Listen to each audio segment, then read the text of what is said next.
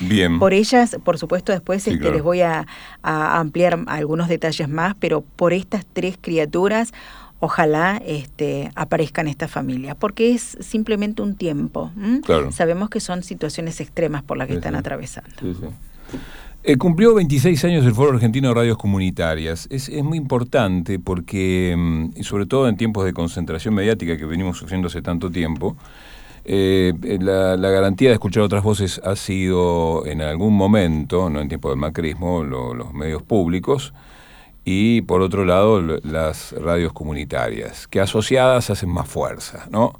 Eh, y bueno, lo, celebramos charlando con Pepe Frutos, que es integrante del Foro Argentino de Radios Comunitarias, es periodista y es la voz del noticiero que por todo el país se escucha a través de radios comunitarias. Acá en Neuquén, particularmente las radios eh, de la provincia que pertenecen a comunidades mapuches también son parte de esta red. En Neuquén Capital, Radio Comunidad, Radio Universidad Calf. Pepe, gracias por este ratito con Radio Nacional Neuquén. Acá está Marcelo Pascucio y estoy con Marcela Toranzo. ¿Cómo te va? Hola Marcela, ¿cómo anda Marcelo? ¿Todo bien por Buen acá? día, ¿cómo Buen estás? ¿Cómo nació. Pepe esto? ¿Te acordás? Pasaron algunos años, ¿no? Pero... Y yo no, yo no estaba cuando cuando se formó Farco, pero Claro. obviamente, este, eh, a ver, yo ingresé en la radio comunitaria Aire Libre de Rosario, Claro. de la que soy parte, que es una radio que tiene 33 años. Mm. Es decir, Claro. obviamente las radios comunitarias en Argentina son anteriores a Farco. eh, y hay radios que tienen 33, 34, 35. eh, y esas fueron las fundadoras de Farco. Y obviamente en el, en el, en el 2002 ya tenía unos cuantos años la red, pero eh, digamos, la, la, la idea de juntarse de las radios comunitarias y formar una organización, una asociación, surge básicamente de la necesidad de defenderse en conjunto del Estado que perseguía a las radios comunitarias, que decomisaba los equipos, que nos declaraba ilegales, que incluso encarcelaba a los compañeros y compañeras, porque en esa época regía un decreto de la dictadura, del dictador Videla, que decía que solamente podían gestionar, tener a su cargo mm, radio, medios de comunicación, radio o televisión, las empresas comerciales o el Estado. Y que un Claro. grupo de vecinos no, no se podía juntar a encarar un proyecto de comunicación como, como pasó en- con sus particularidades en distintos lugares del país. Acá, Claro. Aire Libre surgió como eh, la intención de un grupo de vecinos de tener un lugar para decir las cosas que no los dejaban, que no Claro. podían decir en, las, en los canales de televisión, en las radios AM de la ciudad. En esa época había creo que una o dos FM eh, y apareció Aire Libre y rompió con todo, digamos, y ahí mucha gente se empezó se empezó a, a sumar y empezó se empezó a poder decir cosas que no se podían decir en esos medios. Y bueno, los, fu- los fundadores eran un plomero, Claro, algún estudiante sí, de sí. comunicación, una docente, eh, y así surgió Farco como la necesidad de buscar estrategias y, y maneras de, de- de defenderse y de, y de definir acciones, primero para, para que la comunicación popular, que el derecho a la comunicación se pueda ejercer, la sociedad civil pueda ejercer el derecho a la comunicación teniendo Sí, su propio medio de comunicación. Y después para que para lograr el cambio legal que tantos años tardó en llegar, que fue en el año 2009 con la Ley de Servicios de Comunicación Audiovisual. Que la militó Farco, digamos, ¿no? Claro, Farco fue, eh, digamos, Farco fue la organización convocante de la coalición, que se llamaba la coalición por una radiodifusión Sí. democrática, que reunió a, bueno, a todos los sectores de la comunicación, menos Claro. a las empresas mediáticas, Obvio, porque claro.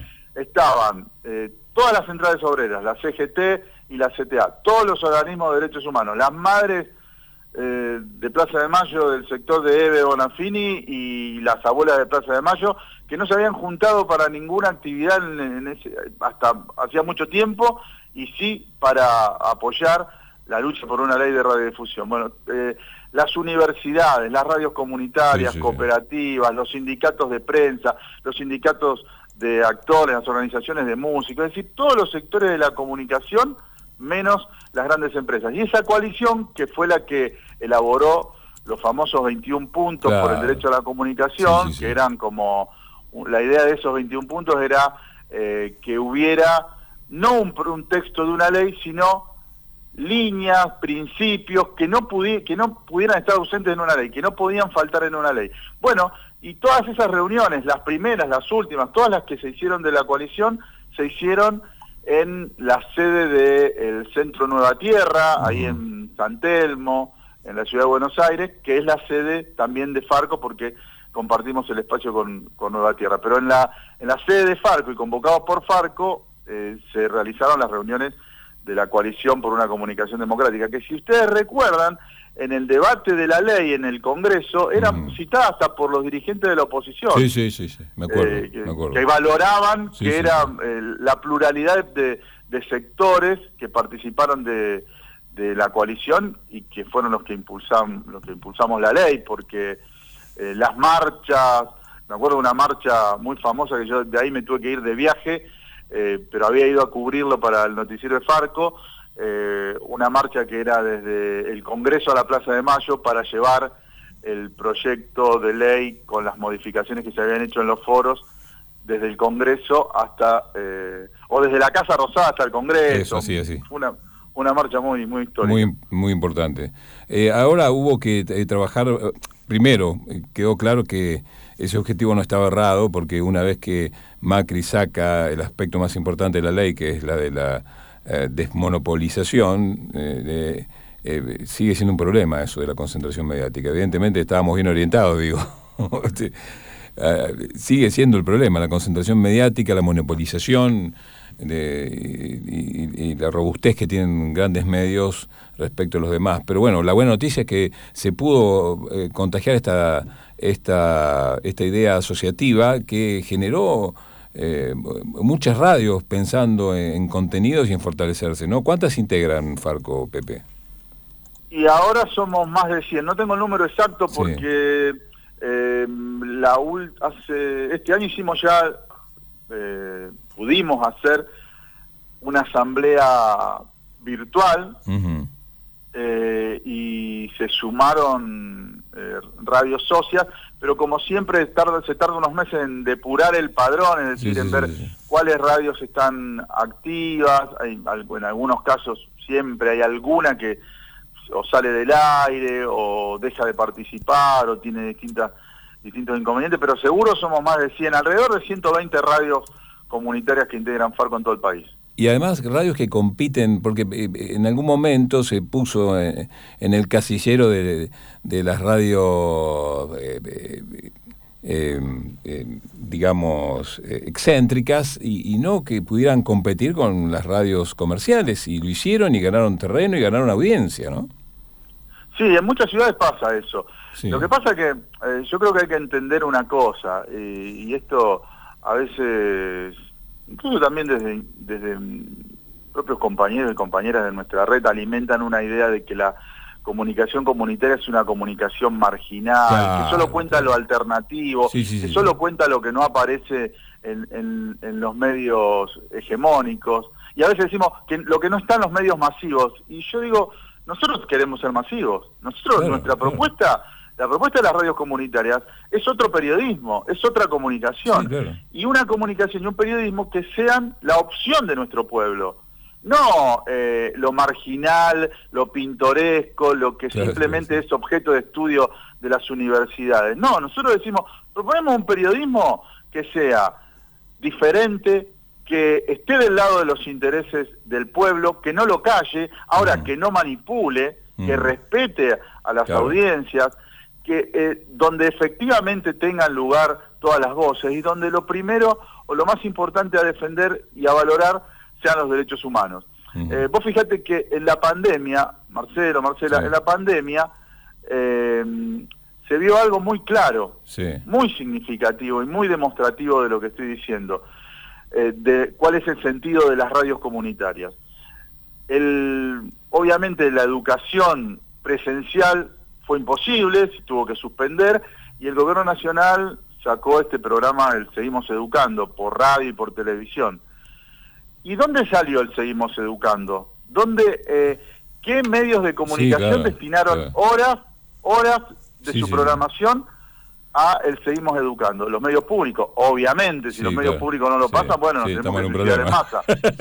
pero, pero las radios comunitarias, casi 100 radios de Farco, destinaron varias horas, 3, 4, 5 horas de sus programaciones en forma gratuita a pasar el Seguimos Educando. Los medios comerciales, los medios más poderosos, no destinaron un segundo. Al contrario. No, al contrario. En plena pandemia y cuando más nos tenemos que promover desde los medios de comunicación, con la importancia que tiene el mensaje que damos de los medios de comunicación comerciales, estatales y comunitarios, esos medios, sobre todo los más poderosos, militaron la muerte, lo siguen haciendo, siguen militando la muerte, siguen usando un medio de comunicación, siguen usando las ondas radioeléctricas que no son de ellos, que son de la sociedad, que son del Estado, que las tienen concesionadas para militar la muerte. Entonces, ahí está la diferencia también. Entonces, eh, las radios comunitarias intentamos ser una opción. Ahora, y vuelvo a lo que yo decía al principio,